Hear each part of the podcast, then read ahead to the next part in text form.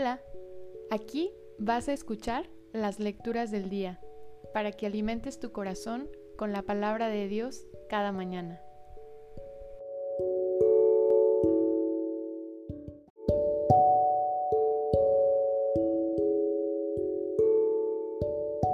De la carta del apóstol San Pablo a los romanos.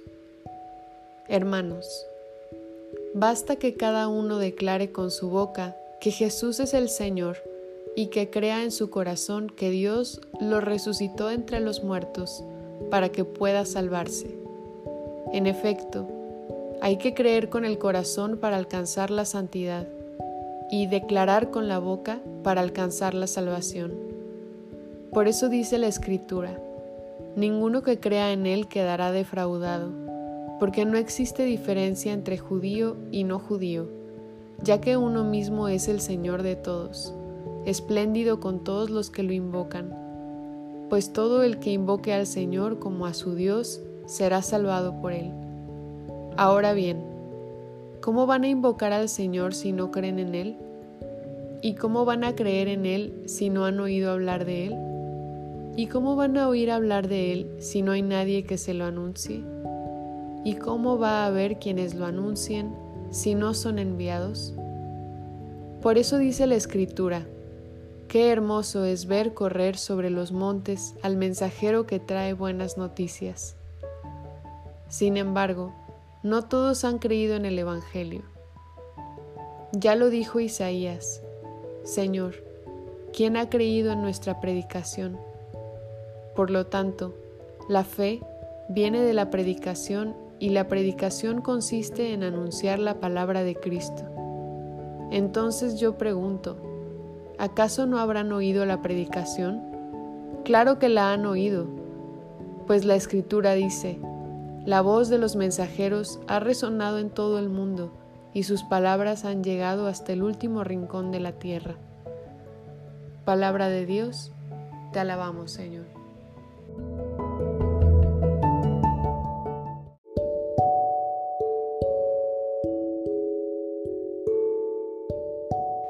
Del Salmo 18.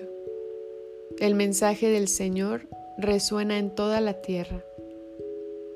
Los cielos proclaman la gloria de Dios y el firmamento anuncia la obra de sus manos. Un día comunica su mensaje al otro día y una noche se lo transmite a la otra noche. El mensaje del Señor resuena en toda la tierra. Sin que pronuncien una palabra, sin que resuene su voz. A toda la tierra llega su sonido y su mensaje hasta el fin del mundo. El mensaje del Señor resuena en toda la tierra.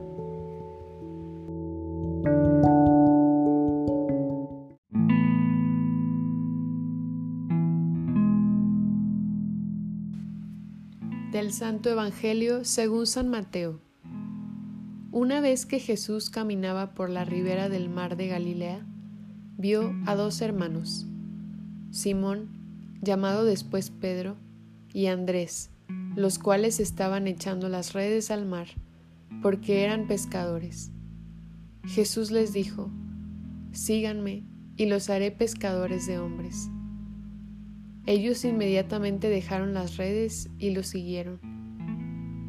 Pasando más adelante, vio a otros dos hermanos, Santiago y Juan, hijos de Zebedeo, que estaban con su padre en la barca, remendando las redes, y los llamó también.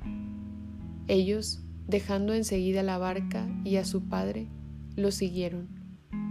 Palabra del Señor. Gloria a ti, Señor Jesús.